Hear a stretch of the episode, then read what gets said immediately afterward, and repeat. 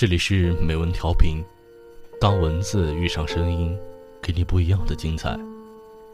我是主播安子，今天要跟大家分享的文章来自作家迪安的《你是我的眼》。我打电话回家的时候，我的意思是说，有时候他叫不上来我的名字，他知道是我，他认得出我的声音，听到我叫他姥姥的时候，他就会很开心，因为他。想念我，可是他就是没有办法在听到我的声音的第一时间里想起我的名字。阿尔兹海默症的典型症状就是如此。我总是更愿意使用这个拗口的音译过来的词，因为这种病还有另一个更通俗但是充满歧视性的名字——老年痴呆症。你说谁痴呆？你才痴呆。这些患病的老人只不过是丢失了记忆，是从什么时候开始的，我们谁也说不清楚。我只记得几年前的某个夏天，我放暑假从巴黎回家，有一天他突然心血来潮地炒了一盘虾仁，非常开心地对我们说：“这是我第一次炒虾仁，你们好好尝尝，好吃不好吃？”那时候第一个反应过来的是我爸爸，爸爸说：“你。”你在说什么呀？我一九七九年第一次来家里吃饭，你就炒了虾仁，你已经炒了二十几年了。他愣了一下，摇晃着白发苍苍的脑袋。不可能，没这回事儿，我不记得了。后来我把这件事当成笑话讲给我的朋友们听，那是因为我始终拒绝承认他患上了这种不可治愈、只会越来越严重的疾病。直到有一天，他非常着急地指着我问：“你叫什么？你叫什么来着？”我才不得不承认，他是真的忘记了太多的事情。可是我在心里总是跟自己强调着，他并不是忘了我，他只是一时想不起来我的名字。我只是一直都不愿意接受这个事实。我从小跟着他长大。他曾经那么能干，那么敏捷，发挥他处女座的本性，做事情的时候在意所有很小的细节，并不是很久以前的过去。他还穿着白大褂，偶尔去医院出专家门诊。每个人都说：“您看上去精神好极了。”其实，她一直都是一个神采奕奕的老太太，直到今天都是。她穿着一条自己找裁缝做的墨绿色的旗袍式的连衣裙，还有白色的平跟鞋，兴冲冲地走出去逛街。她说她想买新鞋子，出租车司机都会说：“老太太，您精神真好。”听见有人夸她，她就会很开心，会跟人家司机说她原来是眼科大夫。我坐在车的后座上沉默不语，因为。再过一分钟，这个司机就会发现，他根本没办法说清楚他想去哪。你看，这双鞋好不好？他问我。好，我说。但是，他的脸上掠过一丝隐约的为难。你姥爷一定会说不好。这双鞋上有朵花，他一定会说老太婆穿那么花干什么？他的表情简直是羞涩的，他已经快八十岁了，但是还总是维持着一些少女的表情和说话的方式。别听他的，我认真的说，只要你自己喜欢就买下来。我喜欢，他微笑着用力的点了点头。那就把票给我呗，我去付钱，算我送你。哎呀，不要，他急了。你哪有钱？你还这么小，还小啊！我都已经……我突然问他：“你说得上来我今年多大吗？”你……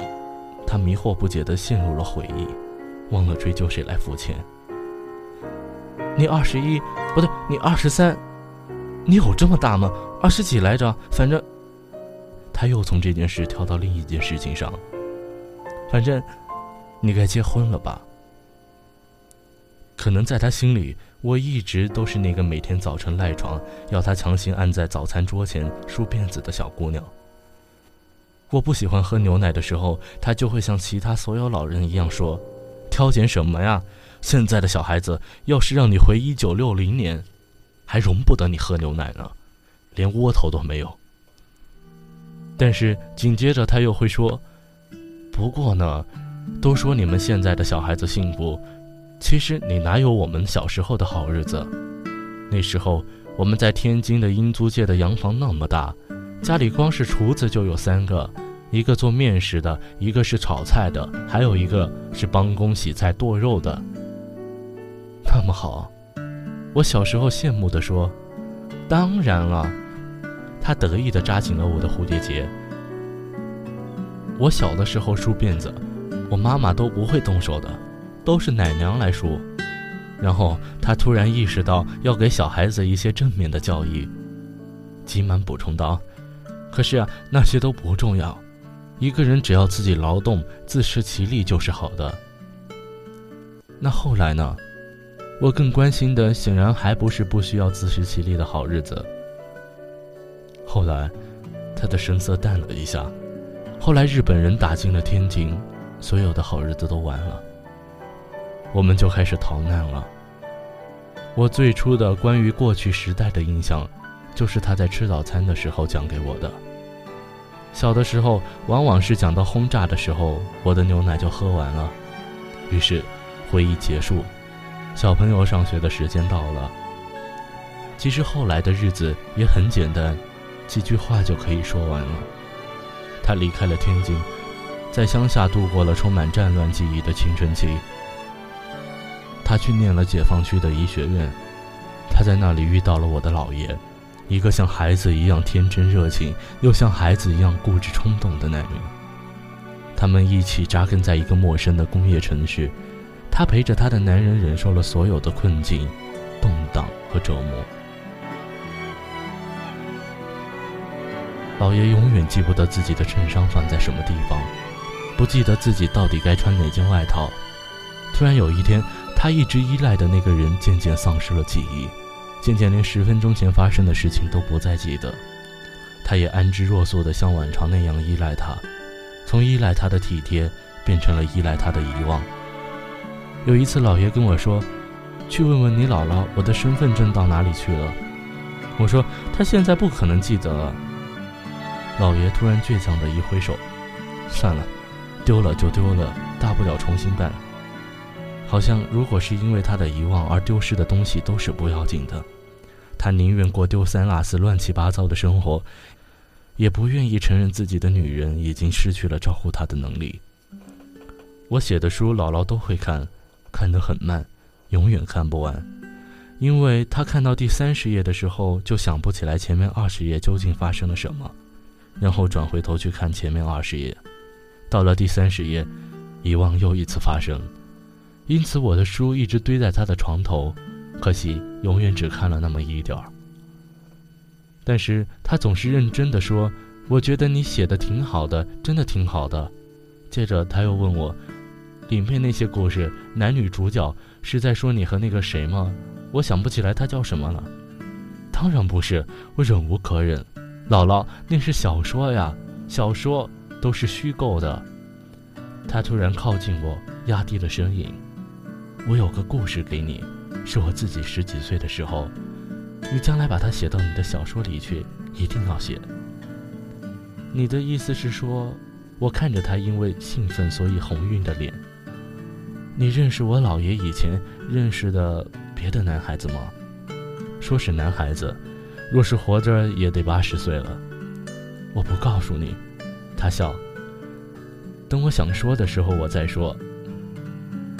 他开心的把我的书拿出来跟客人炫耀，这是我外孙女写的。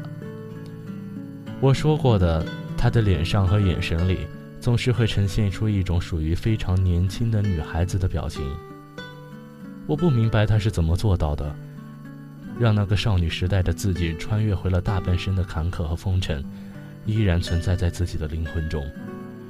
我记得他七十二岁的那年，他很激动地说：“为什么你不像年轻的时候那样关心我了？那个时候我下班晚，你每天都会带着孩子去路口等我。那一瞬间，那种少女的神情占据了他的眼睛，那就是我最尊敬他的时候。我也希望我可以和他一样，直至暮年依然恪守少女的自尊、精致和娇嫩。出国那年，我跟他说：“什么时候你和老爷来欧洲玩，你们来看我。”他庄严地说：“我一定去。”但是现在，他不记得他自己说过这句话。老爷衰弱的身体也让这个遥远的旅行变得不可能。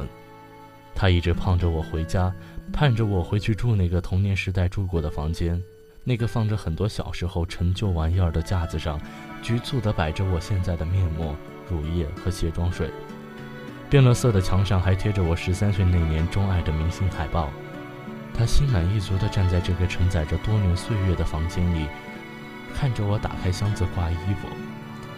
他拿起我的面膜看了一眼，嘟哝地说：“其实。”这些东西一点用都没有，你们年轻人就是喜欢乱花钱。然后他又是羞涩的一笑，我也不好意思说你，我像你这么大的时候也喜欢乱花钱，那时候每个人的工资都差不多，每个人每月能攒下来的那点钱，我就攒不下来。然后他叹了口气，你还是赶紧结婚吧，人总得结婚的，只要那个人的品质好，懂得心疼人就行。千万别太在乎有钱没钱，有钱和没钱的日子我都过过，人家对你好其实比什么都重要。这时候电话铃声终于响起来救我。我看了一眼来电显示，跟他说：“是我舅舅。”他疑惑地问我：“你舅舅？”我耐心地说：“我舅舅就是你儿子。”啊，他恍然大悟：“你不早说。”我会尽力的。我之所以说是尽力，是因为这件事情真的不能依赖我一个人。但是我会尽力让他参加我的婚礼，让他看着我穿上嫁衣，在他彻底忘记我之前。